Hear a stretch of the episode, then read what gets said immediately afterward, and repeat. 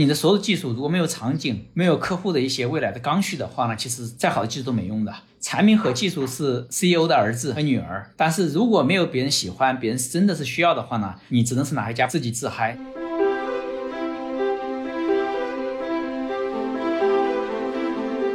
我很清楚一点，数据你有使用权，但是呢，个人的各种数据的权属像他财产一样是别人家的。可能你有这工作便利的话呢，你用到了它，但是呢，你不能把它据为己有。这个呢，从我的脑子里面是一个红线，非常清晰的。所以我从来不认为靠数据源吃饭的企业是真正的有竞争力的。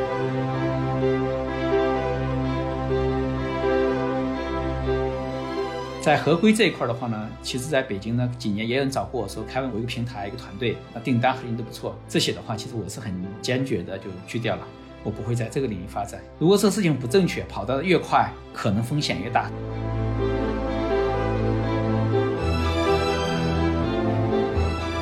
我们过去和现在的话呢，业务本身看起来的形态面目全非了，但是一致的话就是企业的一个底层的逻辑和内涵是一样的，包括对现金流的控制，就必须要靠自己的血造血活着。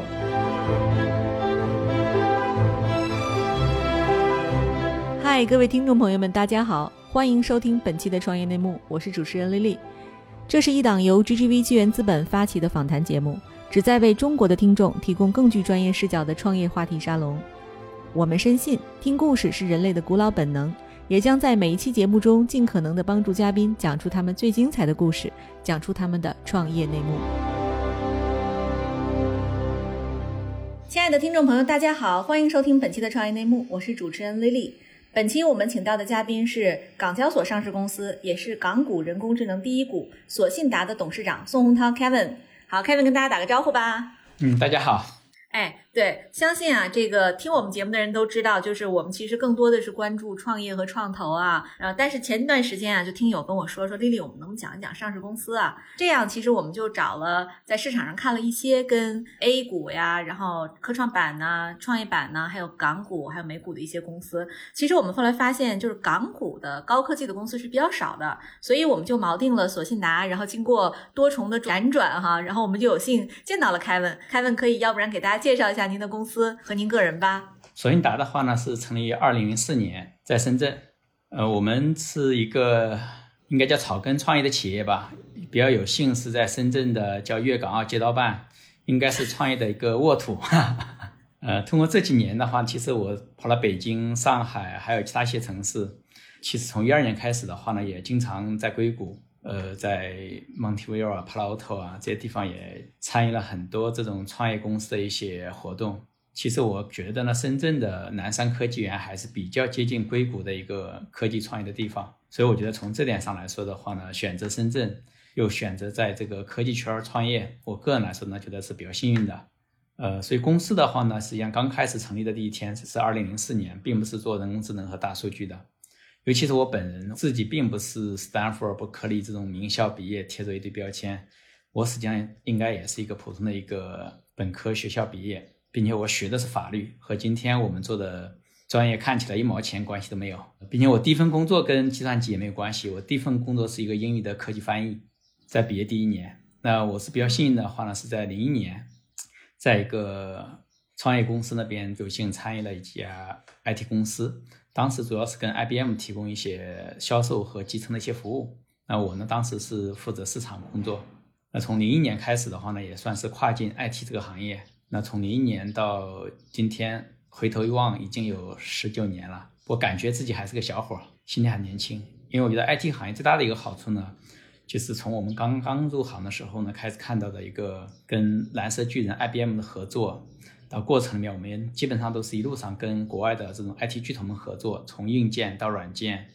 到服务，然后到大数据和人工智能，一路下来的话呢，其实我觉得是一个字，整个科技行业就是变，不断的在变化。那从这里面的话，我觉得我们公司也是一个丑小鸭到一个小天鹅的一个在转变的过程吧。其实我们在一六年之前的话呢，索尼达实际上是做了大概四个领域的大数据解决方案。有金融，有制造，有零售，还有政府。我们做了，举个例子，广东省高院的岭南法度项目，就是拿八一千五百个案卷呢打成标签，在新的这种案件过来的时候做个匹配，非常酷的一个案子，也很好。那也做了一个许福记，中国最大一个糖果公司，帮他做了销售预测的一个案子。那我们还做了一些沃尔玛的一些浮动定价，其实都非常酷的案子。但是在一六年的时候呢，我们就请了那个华为的前任轮主席啊，叫费敏费老师。他九二年去了华为，然后一二年离开华为的，当时管全球研发和行销的副总裁。他当时一六年去到我公司的时候呢，给我讲了几句话，并且对我做了一个深度的一个就企业的一个战略梳理吧。得出的结论是说呢，他开问他说你们在专注于一个细分市场，你现在的团队还是比较弱的，你在找一个最有潜力的市场去做，不要开那么多战线。所以从一六年开始的话呢，索英达就整个专注要在金融行业。金融行业的话，从一六年开始，我们实际上主要在银行。那到目前为止的话呢，我们在港股上市的时候呢，当时的报告里面是说，我们是在头部前十五家大的股份的银行里面，我们是超过一半的市场占有率。嗯，并且在银行里面，我们目前在我们的一个叫零息的数字化营销解决方案里面的话呢，我们非常自信的可以说的话，在全国做这个解决方案的话呢，我认为我们是最有竞争力的。嗯，那这点的话，我认为是索英达过去从一六年到现在为止，聚焦在金融行业取得的一些成绩和心得。到今天，我们算是给了一个比较好听的称呼，说是港股人工智能第一股。从我内心来说的话呢，我觉得我们还是一个婴儿企业，小 baby。真正在人工智能这个路上的话，我们才刚刚开始。不过，确实回头看看整个过去这些年，我们确实有一部分对市场、对行业、对组织、对人才。对什么是一个 business，什么是 enterprise，我觉得呢，我们确实已经走了有十六年的一个企业，还是有一些认知和了解。嗯，那我们有信心的话呢，在新的这个领域和跑道上，索英达能再坚持一个五年、十年甚至更久，一样能成为像国际上比较优秀的企业一样，成为一个细分领域的领头羊 number one。这是我们的信心和威信。所以从大的方面来说的话，我们公司定了一个公司的一个价值观是远景吧。远景我们是希望成为全球人工智能领域有影响的解决方案提供商。那从公司的运行来说的话，我们定义了两个啊，第一个近期的我们叫数据洞见未来。我们是希望通过基于客户的一些数据和公开数据，帮客户基于科学去做一些决策，提供一些有益的帮助，能把科学决策变成客户的一些应用，变成行业里面一些基因。再远一点来说的话呢，作为一个科技企业，未来可能还是有很多变化。我个人跟企业其实更希望。企业的定位和目标是一个叫科技常在，因为从我从事这个行业过去二十年，我们也看到中国的很多科技的研发人员大的研发投入等等了。但是我觉得在科技的落地和应用这一块的话呢，我们还是有很大的空间要去提升的。我们需要把我们在大学的一些 knowledge 知识，需要把我们在研究院每个企业里面的研发的各种资源，我希望的话呢，把它能够转换成改变我们生活的一些落地的有力的武器和工具。嗯，这是我个人的话呢，从事过去二十年到在展望未来的话呢，希望公司的目标是一个叫科技常在，让每个企业、每个个人都能够 leverage 利用到科技。嗯，对。哎，Kevin，其实你刚才讲就是零一年，你当时在市场上的一些观察啊，就我能看得出来，就是你应该是一个这个互联网创业老兵了。就是零一年那时候，因为我也是这个零零年上大学，然后所以到我那个毕业的时候，那时候好像没什么人去创业。主要的方向就是应该说 IBM 啊，什么微软啊、GE 呀，就这些大公司。您当时创业，家人同意吗？您遇到最大挑战是什么？呃，其实，在大学的时候呢，读的法律，一个文科生啊，尤其是我还是比较喜欢这种国外的一些各种，从文学名著啊，从看国外的这种大法官呐，其实还是有一个人生的懵懵懂懂的一个理想和梦想吧。我在九八年的时候，在一个我们市的法院做了一个实习。但是在实践的过程里面，觉得呢，通过法律来实现自己的梦想，觉得这个距离好像是有点远。所以后面的话呢，就觉得如果是通过一个自己主办一个实体来组织好它，把这每个人充分组织起来，也许更能实现自己的梦想。所以从大三开始，我当时就把英语和计算机找工作、就业当成第一使命，所以也算是比较早知道自己想要什么。所以从创业开始的话呢，我相刚才想告诉大家，第一呢，创业是我很小的时候很清晰的一个想法。既然有这个想法的话呢，其实我在工作的过程里面，其实就在想，我未来创业，如果我当老板，我会怎么样？我在第一份实习的工作里面，大概半年时间不到实习，那时候还做翻译的时候，就跟老板写了一个很长的文章，其实说呢，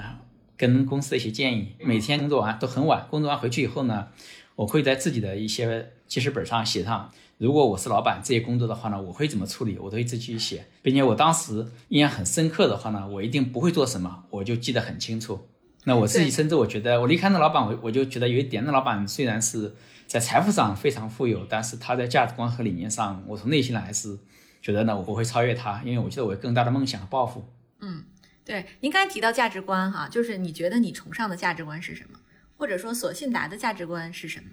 呃，从个人的价值观，我觉得懵懵懂懂的价值观，其实刚开始小时候呢，就是一个人首先叫正义、正直。另外，我觉得勇敢，尤其是个男男孩子、男生要非常勇敢。那第三点，我觉得就是要有非常强的这种要 powerful，要很强壮 strong，你要能够去给社会给你看到不公平的事情，用你的力量去解决这些问题。嗯，这是一些朴素的价值观哈。从企业里面的话呢，我们当然记一个企业的话呢，实际上也是在这个很朴素的一些价值观的基础上做了一些文字化的工作。其实说出来都是一些比较美好的词儿啊，比如我们要求就是 open，就是同事之间都要开放，要 trust，要信任，要 teamwork，要一起来协作。我们还叫 energy，就是有能量，这些都是我们的文化观的一部分。然后我对文化观的话呢，我个人的观点的话呢，其实它更多是一个内化的东西，并不是贴在墙上的一些标语，也不是挂在某个地方的一个 slogan，它更多的是让人们行为的时候呢，一个行为准则内化在心里面的。从你找人的时候，到你怎么样去衡量一个人对的错的，应该怎么样给一个呸，应该怎么样给惩罚，其实核心底层都是价值观。大的企业的话呢，什么事情做，什么事情不做。举一个例子来说的话，我觉得很多企业可能看到有一些机会性的一些商业机会的时候，可能就放弃主业去马上去做这种机会性的东西的话呢，我觉得这就是价值观的起作用。对我可不可以这么理解？就是您作为律师的这个教育背景，对于您创业，包括说您这个建立自己的这个公司的价值观，是有十分潜移默化的影响的，是这样吗？呃，对，我觉得会有影响，尤其是在逻辑这一块的话呢，从法律上来说的话，所有东西都要讲流程、讲证据、讲一个逻辑、法理情。其实我觉得这一点对我后面工作创业，其实还是有潜移默化的一些作用。它建立了整个一个认知框架。对，您零四年创业的时候，当时第一笔启动资金是怎么来的？您还记得吗？其实我们创业的话呢，是零四年创业的时候是一个公司，当时一个转型。我在那家公司的话呢，要从 to B 做成 to C 端做零售，就是要开很多店。那当时的话呢，我已经成功的在行业里面做了一些非常多的案例。当时呢，就也是一个非常好的机会吧。就是公司如果是要做 T to C，我还是想坚持做 to B，所以当时就选择开始。所以零四年的话就开始做自己企业。但是呢，当时创立企业的时候呢，回头看哈，当时并没有那么大的梦想，就非常简单和朴素。我就是要创业，我就是要做一个自己想做的事情，按自己的原则、自己的价值观去做这些事儿而已。当然，还有一个朴素的观点就是我要赚更多 money，这是一个基础。嗯，对，这大概是中国的这个创业者一开始创业的最基础的动力哈，因为那时候日子都不富裕，哎，得先把日子过好了啊。对的，对对的。您当时就是最早的团队是怎么招募起来的呢？毕竟是一个初创公司啊。刚开始团队是我创业的时候是找了以前离开公司的一些同事，包括我在工作的时候那个 boss，我的一个老板，我们三个人，我是召集大家在一个咖啡厅里面讨论两天，我们做了一个叫做一个分析，如果我们投资怎么做，怎么创业，大概能多少盈利？当谈到最后的话呢，发现挺难的，这个企业做到最后可能也是 break even 是最好的一个结果，第一年。所以当时的我那个 boss 那个一个经理他就说看了一下他的损失蛮大的，他就退出了。另外一个人觉得呢不投钱没关系，可以跟着试一下，所以就我跟另外一个同事离开我们公司一个同事啊，他也离开了，我们两个先选择去做。这就是当时创业的，我印象深刻，在咖啡厅里面，我们用咖啡厅那个桌台纸啊反过来去上面去计算我们的订单、我们的收入、我们的费用、我们的资金，整个算下来怎么算？最好的方法是 break even。但实际上的话，第一年创业的时候呢，结果是超出了我们的预期的。在零四年年底吧，我记得好像是零五年初，我们当时去找我们的财务，去做了一个核算，大概我们那天晚上把整个账目核算了三遍，总是担心出错，最后发现的话呢，远远超出了我们的预期。嗯，当时我们应该是净利润，当时有赚了一百万，但对我们当时那个时候刚创业的一个带着五百块钱来深圳的一个孩子来说，哇，所以我们就不相信，真的。我们人策划的时候是 break even 最好的，结果我们努力干了一年，后来发现哇，利润还是可以，所以这一点的话，对我个人来说还是蛮，嗯，觉得蛮影响一个人的，就是说呢，定了目标，对全力去干，过程里面不要去再太多的计算，去做就好了。当然了，确实非常辛苦，每天两点钟晚上可能休息的时候，第二天六七点钟就满血复活的爬起来，到处跑，见客户啊，招募啊。那时候是充满了动力。有一个故事，就是当时我家请了个阿姨，那时候阿姨到我们家一周，她是早上过来，晚上回去，一周从来没见过这个男主人，因为我每天早很早走，很晚回来，终于在周日还是说哇，终于见到了很年轻的一个男主人，他在找谁，对吧？对的，是的，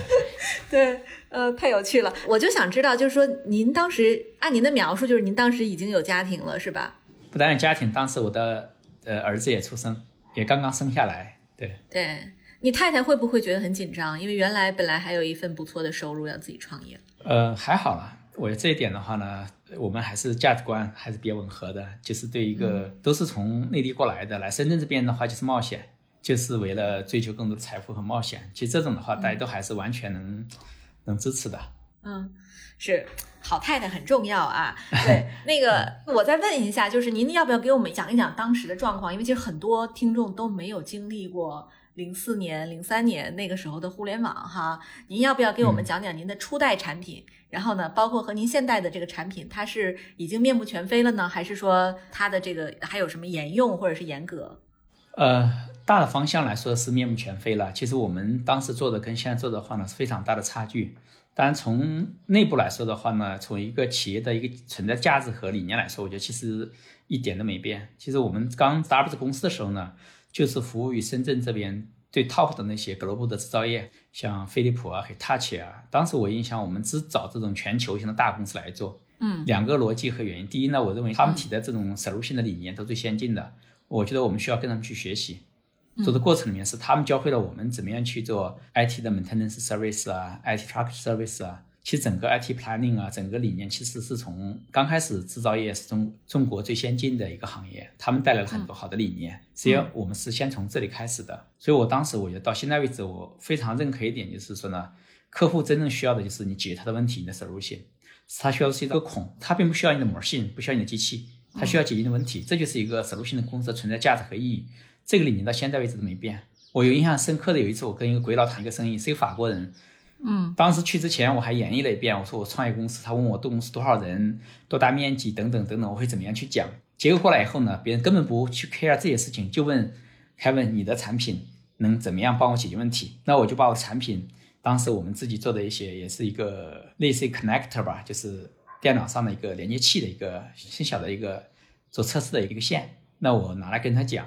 其实结论后来发现很快达成交易，就认为他说我们的品质不是最好的，但是呢，他说我们的性价比最高的，当时就达成 deal 了。从那一次印象，我觉得我的印象就是商业的本质啊，不是讲外在的东西，是内在，他需要的是你帮他解决问题，你的性价比够高，这对我后面整个企业的发展的话，从内在来说的话，认知我认为是有很大的帮助的，所以我们在这方面理念会一直坚持下去。从公司的业务形式来说的话，我们刚创业，其实呢，并没有一个非常清晰的一个路径。我不用写 PPT 告诉别人说我三年做什么，五年做什么。这跟现在我们那个创业公司路径完全不一样。现在很多小伙伴们创业从国外回来，都是拿个漂亮的 PPT 跟大家讲我五年干什么，我三年干什么，然后拿了几百美金做天使。我们那时候呢，没有钱，就自己的钱，然后不够的时候就朋友去借，同学朋友我把电话本通讯录打开，一个一个打电话去借。两万块钱、三万块钱、五万块钱，然后讲一堆故事，说啊，我这生意很赚钱，你来帮一下，我们到时候还能分点钱。你要股的话，我也愿意分股，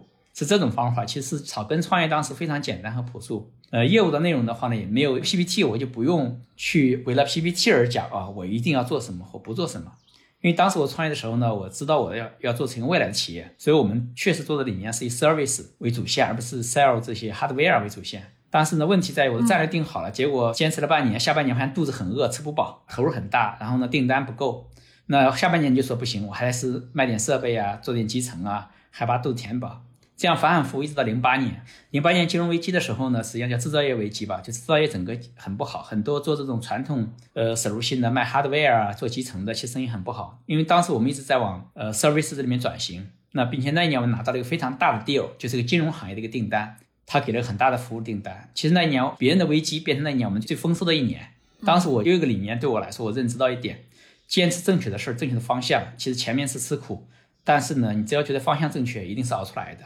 一定可以出头的。这个理念我印象特别深刻。所以从企业刚才您问到我们过去和现在的话呢，面目全非的是业务本身看起来的形态面目全非了，但是一致的话，就是企业的一个底层的逻辑和内涵是一样的，包括对现金流的控制。因为我们自己的资金、自己的钱，我们也非常关注现金流，就必须要靠自己的血造血活着，而不是我今天拿五百万美金，明天再拿一千万美金，不断再去去烧钱的方式。这个呢，我觉得是可能我们这一代创业的时候呢，当时活的一个方法。嗯，哎呀，我听完我特别感同身受啊。就媒体啊，过度的去吹捧说拿多少钱，其实没有多大意义的。就是作为生意，它的本质是说你要带来多大的价值。只要你有价值，产品有价值，你的业务有价值，它就能赚钱。至于有没有人输血，那都是锦上添花的事儿。我觉得您今天真是挺好的一个分享，就是让很多现在的一些这个还指望用 PPT 去圈钱的创业者，应该能够更冷静的去思考一下商业的本质是什么。你要先搞清楚自己的生意能赚钱，才叫一门生意。后来资本的陆续的这个进入，其实都是加码的。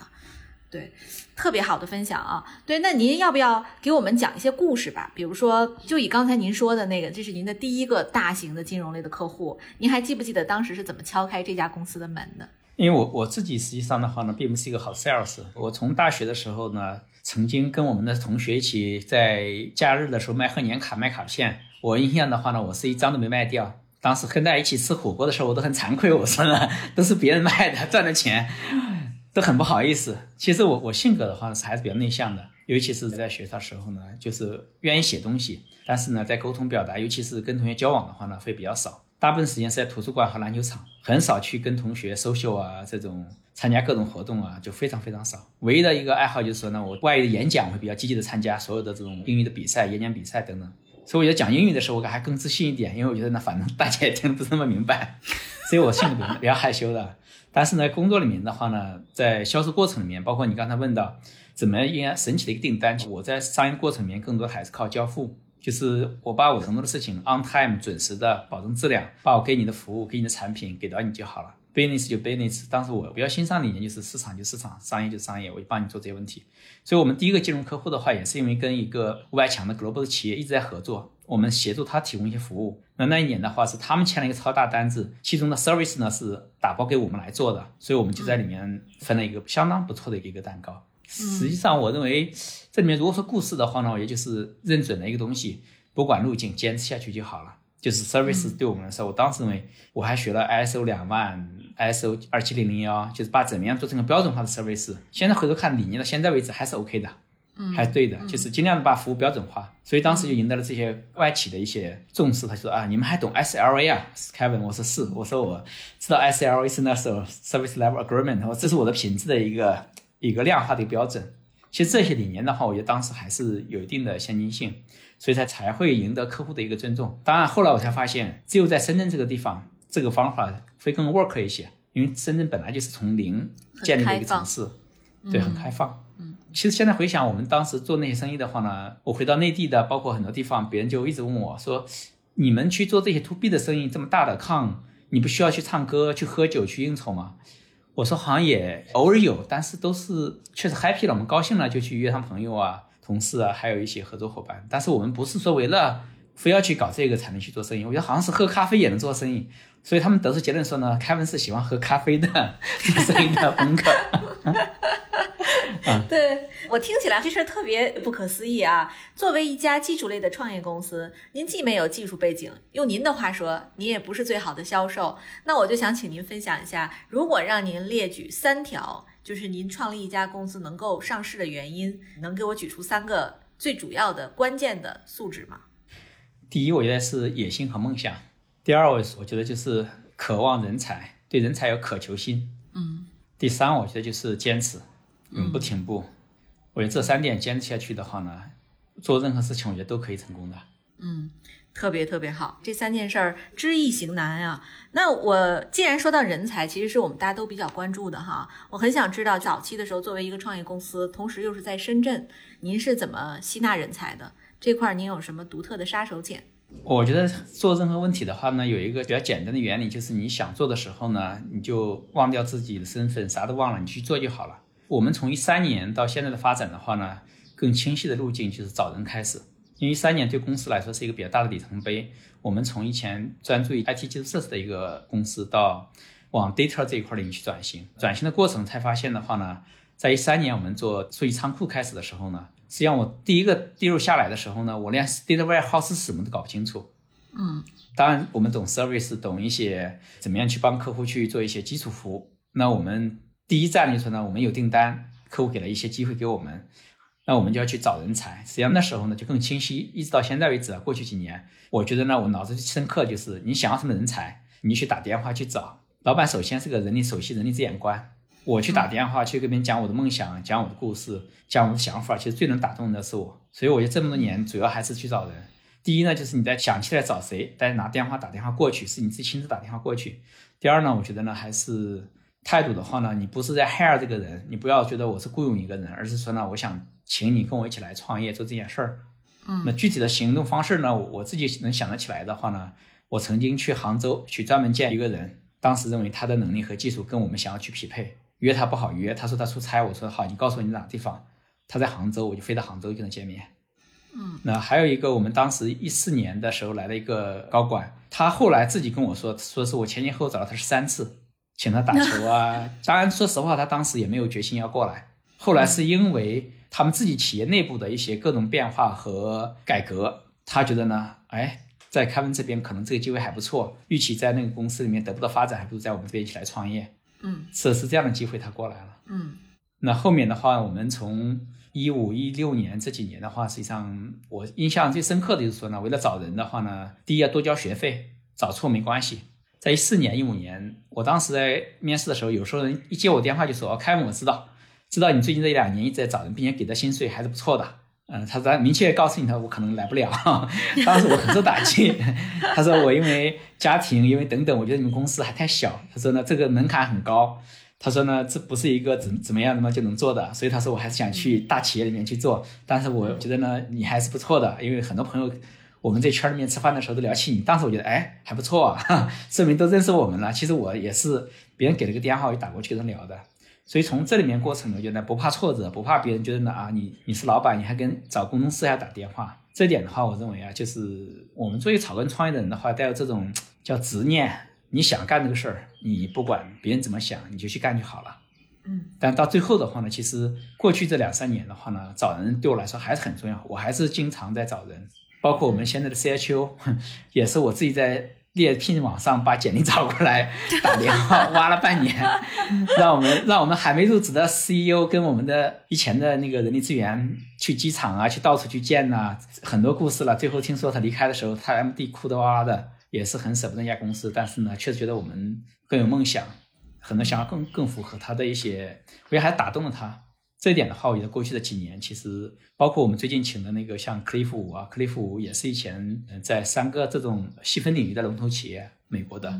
做大中华区 CEO 的，其实也是先合作。合作的过程里面的话呢，双方建立合作的一个信任。我觉得 credit 永远是人最重要的东西。嗯，商业不是一单的输和赢，更多的是你有没有信用，它是一个长时间里面的输赢累加起来的。那后面的话也是各种原因哈。我觉得任何事情的话，它变化就在边界非常非常之小。今天你坐在对面，也许明天你在这个平台上，边界非常窄。所以对我觉得呢，我做公司的一个 owner 吧，我觉得你要做的事情就是说呢，要勇往直前，非常勇敢。嗯，如果我自己把我自己给打个标签，我是谁，我要怎么样怎么样，其实有可能的话呢，你就限制了自己企业的发展，你的认知也受局限。嗯找人才的话呢，我觉得呢，我从来都是认真的，并且呢，我也从这里面获益匪浅的，就是说呢，有人才，我能干任何我想干的事儿。嗯，如果仅仅就拿今天我们的会面来说，如果没有 Vicky 的话呢，没有这个 Bridge 的话呢，我想你也看到我们的风格非常，走到街上的话，再朴素不过朴素的一个人呢、也很难跟 GGV 建立起 connection。所以这就是我觉得人才的价值。谢谢谢谢，我很难想象，就是跟我来对谈的这位嘉宾是一家港股上市公司的董事长，就是特别坦诚、特别真诚的去分享了他的人才价值观。所以我这里边也打个广告，就如果大家今天听完节目想加入，赶紧上官网投简历。呃，Kevin，你要不要什么有什么招聘的地址跟大家分享一下，或者招聘邮箱分享一下呀对，现在搜我们的公众号啊，很容易搜得到。？OK，太好了，太好了。啊，好，您现在已经是行业龙头了，但当时你做数据挖掘类的这个产品的时候，其实当时还有很多老牌的跨国数据分析公司啊，比如像啊、ICAS 啊等等这种。索信达和他们比，当年有什么竞争优势呢？客户为什么选择我们？我觉得我们所有的优势是建立在跟这种全球最顶级的客户和全球最顶级的合作伙伴合作身上的。我们是一张公司战略的话，就要傍大款、抱大腿。呃，这一端的话，我们从刚开始进入这个领域的话，是找全球最好的这种美国的这种软件公司、科技公司合作。中国我们会选最好的这种企业，像股份制银行这些最 top 的银行，我们会跟他们合作。那我觉得我们能力是建立在他们合作基础上的。如果是说呢，后面我们跟他们现在变成，甚至跟这种美国的企业变成竞争，我认为的话呢，也是叫局部的竞争。第一呢，就是我们的优势在于是说呢，细分领域。比如你刚才提过的那个 SAS，因为它是一家非常受人尊重的全球软件企业、数据分析企业。我们只是在金融行业的某个细分领域，我认为的话呢，我们更贴近客户，我们更专注于一个领域，所以呢，我们才造就了在这一个细分领域的优势。再往底层、往核心的技术层的话呢，我认为的话呢，我们现在更多的我看到是我们的劣势，是我们不足的部分。我们跟这些优秀的企业比，差距还是很远的。从我内心来说的话呢，对所有甚至被大家 discuss 的这种国外的公司，其实我从内心里都还是很尊重的。我觉得作为一个企业的 owner，我知道是一个企业能够存活，能够被人 discuss 都很不容易的，因为能够被大家鄙视，都是已经是很 popular 的公司，对，很大的公司，它会发展的过程里面，比如节奏变慢了、变缓了，会大家所诟病。但是我想告诉大家的话呢，这些企业都很不容易的，并且做的都非常棒的，像大象一样，我们只是看到盲人看见看到一面，所以我更告诉我们团队是说呢，我们看到每一个竞争对手也好，友商也好的话，从内心首先是信仰和尊重别人。但是呢，在真正的竞争里面的话呢，也要找到我们的优势，专注于我们自己的事情，把它做到极致。嗯，这时候才是一个理，我觉得呢比较理性的一个生态和认知。所以现在我认为的话，我们真正的对手并不是说呢跟市面上这种创业的一些 startup 创业公司啊，BAT 出来创业公司啊，并不是这些公司。我认为真正的我们的细分领域做专、做深、做成的话呢，就是客户。客户愿不愿意把这事情交给我们一个专业的公司来做，还是自己来做？我们是认为最后这才是真正的竞争。如果还是在细分领域跟每个家去 PK 纠结的话，我觉得你的专业度说明还是不够。所以我更希望索英达是在细分领域首先能够形成细分市场的一个王者 leader，形成这个位置，再慢慢的把它发展再强大。嗯，对，特别好。但是其实金融行业的数据安全是命脉啊，就您怎么解决数据隐私和数据安全问题呢？呃，其实在我发展企业这里面过程里面，尤其是从数据转型里面，有非常多我经过的一些故事。第一呢，从我一六年底。去北京的时候呢，其实我是一个人去北京设立北京子公司吧，全子公司。当时北京有很多非常非常酷也非常牛叉的公司啊，都是我当时叫膜拜的公司。从当时讲的故事啊、融资啊、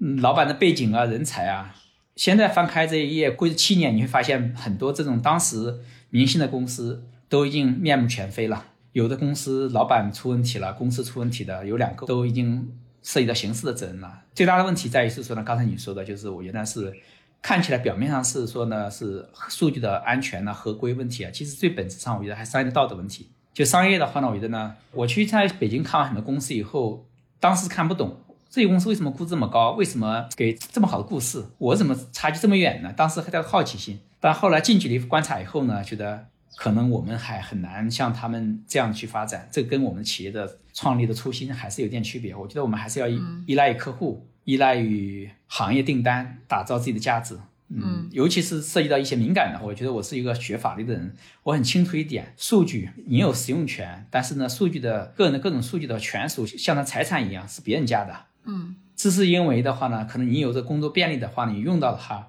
但是呢，你不能把它据为己有，并且更不可能拿个人的这种数据违法去用的，因为这个呢，从我的脑子里面是一个红线，非常清晰的。所以我从来不认为靠数据源吃饭的企业是真正的有竞争力的。这第一个，从法律上的认知的话呢，我觉得这是自己的一个专业哈，可能建立一个认知。嗯，所以我觉得呢，在合规这一块的话呢，其实在北京呢几年也有人找过我说，开文我一个平台一个团队，我有什么样什么样跟我合作，那订单核心都不错。这些的话，其实我是很坚决的就拒掉了。我不会在这个领域发展。就如果这事情不正确，跑得越快，可能风险越大，出问题的概率越大。所以这一点的话，我是比较清晰。嗨，各位小伙伴，告诉你一件很重要的事情：创业内幕的听众群已经开通了。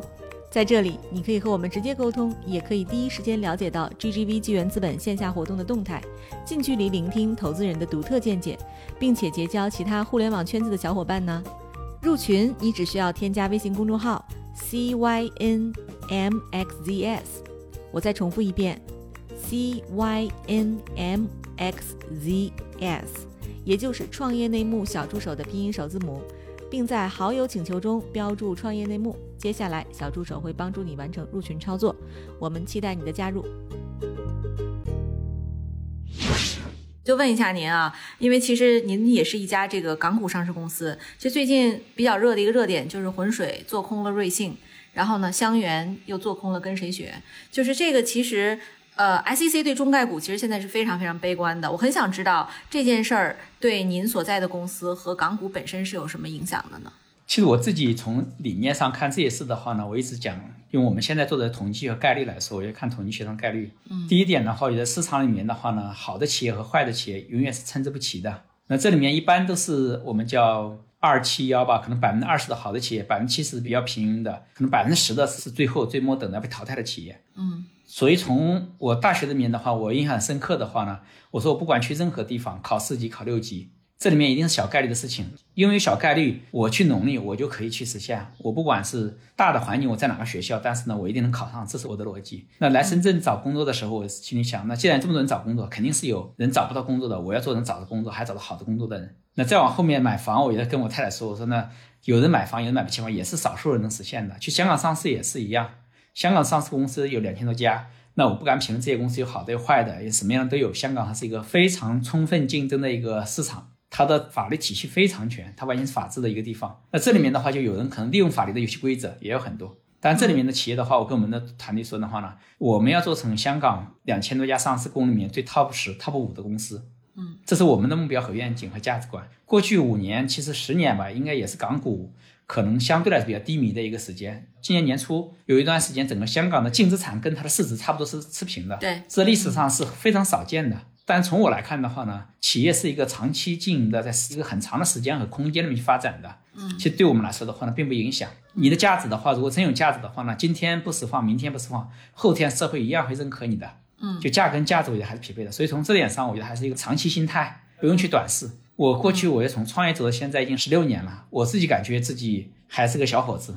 任正非四十三岁的时候，我这个年龄的时候也才刚刚创业。我觉得那其实还很长时间去去努力往前走，不要被这个左边一点点的市场的波动啊去影响你的情绪。这是我个人的一个看法。当然，中概股目前面临的问题的话，我觉得也是一个可能对于这种上市公司来说，真的要重新反思一下。我们讲你射箭射不中的话呢，不要找箭的问题，你要找自己的人的问题。如果你没有问题的话呢？以前我记得新东方的时候做的非常好。你做空，你怎么能做空它呢？他花一千万美金请全球最专业的审计公司来审计一遍。如果现在我们中概念股的公司有这个魄力，花个一千万美金请世界上最 top 审计公司审计出来，告诉大家我是一个健康的公司，我相信的话呢，一样会被美国的投资人所认可的。嗯，其实我我一直认为充分竞争是一个好事儿。嗯，所以中概股的企业，我一直认为这也不是什么坏事儿。当然，你如果本身体质很差的企业，那这时候呢，我觉得呢就。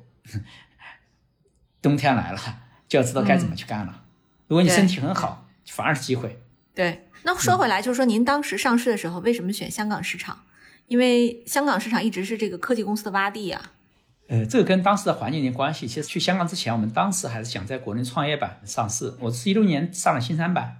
然后呢待两年。那后来发现新三板跟我们的期望值差距就有点远。那创业板的话，当时也也是整个国内的政策呢，就是变化比较大那段时间，门槛啊、规则就是经常有些调动和变化。其实对我个人来说，包括我们团队，我当时也做了一个深度的一个复盘，问我们团队，我们为什么上市？我们上市更多的是希望的话呢，企业进一步规范，能够吸引全球的人才。其实我们的股权能够被人才所认可。因为确实，科技公司到最后发现的话，需要更多的投入，我们需要走到更大的资本市场。嗯，那后面我们看到香港的话呢，在我看来是非常可预期的。我满足它的基本的盈利测试，满足它的走要的要求，那我可能九个月、十二个月，我就能先到资本市场上。至于它估值会低一点，其实对我们来说的话，它估值一百亿也好，五亿也好，二十也好，我并没有打算短期要 cash 掉我的公司。其实对我来说的话，没有任何意义的。嗯。所以，我们当时既既然想发展企业，进一个资本市场，并且我们还想往海外发展的话，我觉得香港应该全球前三的吧，一个资本市场。这一点的话呢，我自己去几次以后呢，回来还是比较坚决，我要从香港来出海。所以当时我们很坚决的选择出海，并且我们当时还拒掉了国内一些给我们很好的 terms，让我们在国内上市的一些企业投资。嗯，对。但是其实嗯，香港投资人对科技公司的理解是不够深入的，就这个市场，因为它其实并没有那么充分的数据来验证，它毕竟不像纳斯达克、纽交所，所以这个里边，当时您在上市的时候，你有没有考虑过可能在融资上会有什么困难？那最后这个整个这个 IPO 的估值达到您的要求了吗？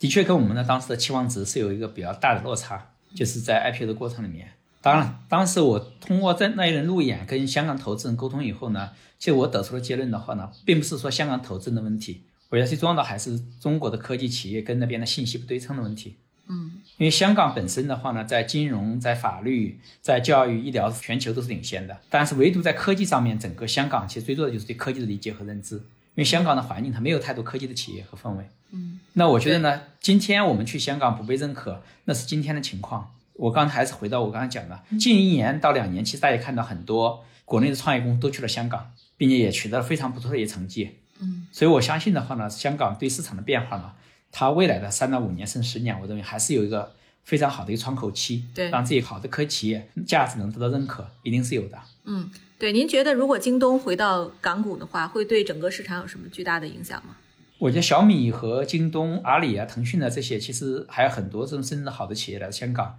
已经把香港整个市场的话，对科技认知带来很大的一个改变了。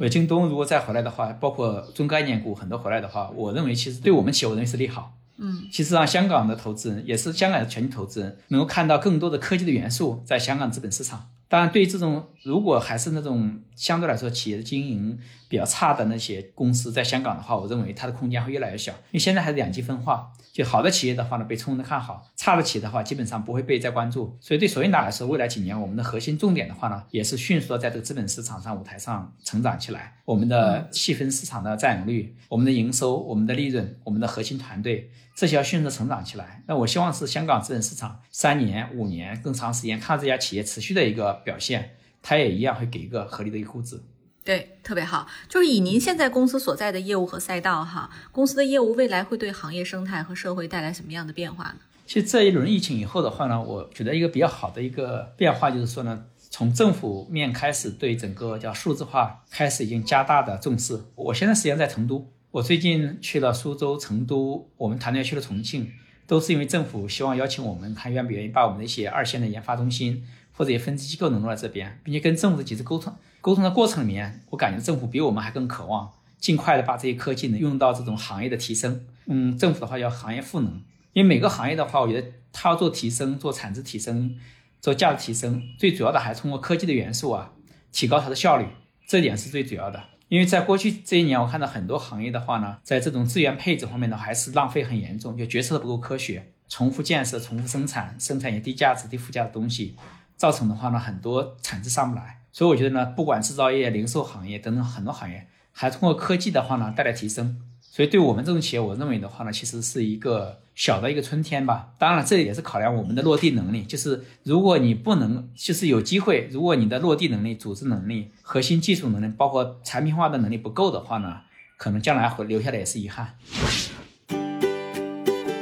各位亲爱的小伙伴，你知道吗？除了创业内幕之外，我们还出品了一档英文播客。Evolving for the next billion，由 GGV 纪元资本的管理合伙人童世豪和市场经理 Rita 杨主持。如果你对东南亚、印度、美国等海外市场感兴趣，欢迎收听来自当地头部创业公司 GVC 的声音。收听及订阅，您可以在我们节目顶端找到 GGV 的小馆，点击进入就能看到我们出品的这档节目了。欢迎喜欢收听英文播客的小伙伴点击订阅哟。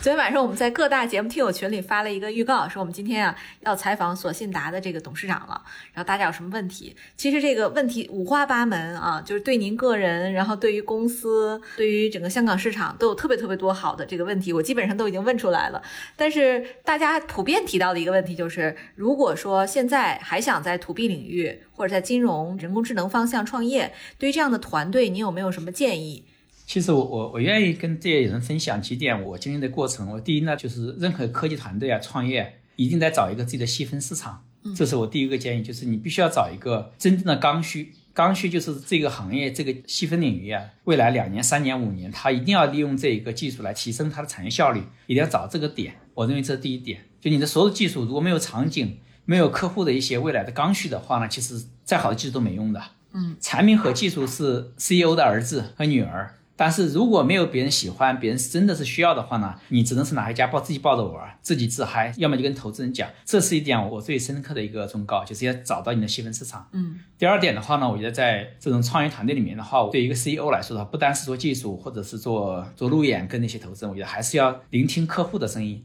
因为大部分的话呢，技术背后的话实际上是人的需求，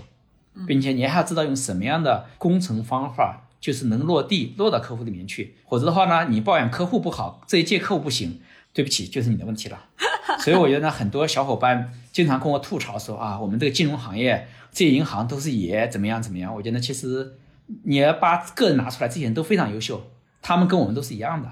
但他有他的机制，嗯，你一定要去懂你的客户的 culture 文化、决策的文化、它的发展逻辑、它的核心逻辑。所以我们的银行的一些。非专业人的行长啊，跟我聊天的时候经常说：“你是我见过的最懂金融的人。”我对整个中国金融的发展的历史、决策的文化、整个银行里面人的心态非常了解，因为我觉得他是活在当下的一个人，活在社会里面的一个人，他也很难独善其身的。包括疫情带来了，政府恨不得拿刀逼着这些银行放款给小微企业。我跟政府说：“我说呢，这些是做不到的，因为银行它是银保监管辖，它要独立的负责任的。”但如果你有方法让小微企业跟银行两边都 close 一点、靠近一点，这个方案的话，也许就能让两边有一部分企业匹配。嗯，就不要去单单从一个纯技术维度去考虑问题，还是从事情的本质要解决什么问题，多去思考，这是每一个 CEO 创业者一定要思考的深度。嗯，好，本期节目到此结束，非常感谢 Kevin 的精彩分享。好，我们下次再见。谢谢大家，再见。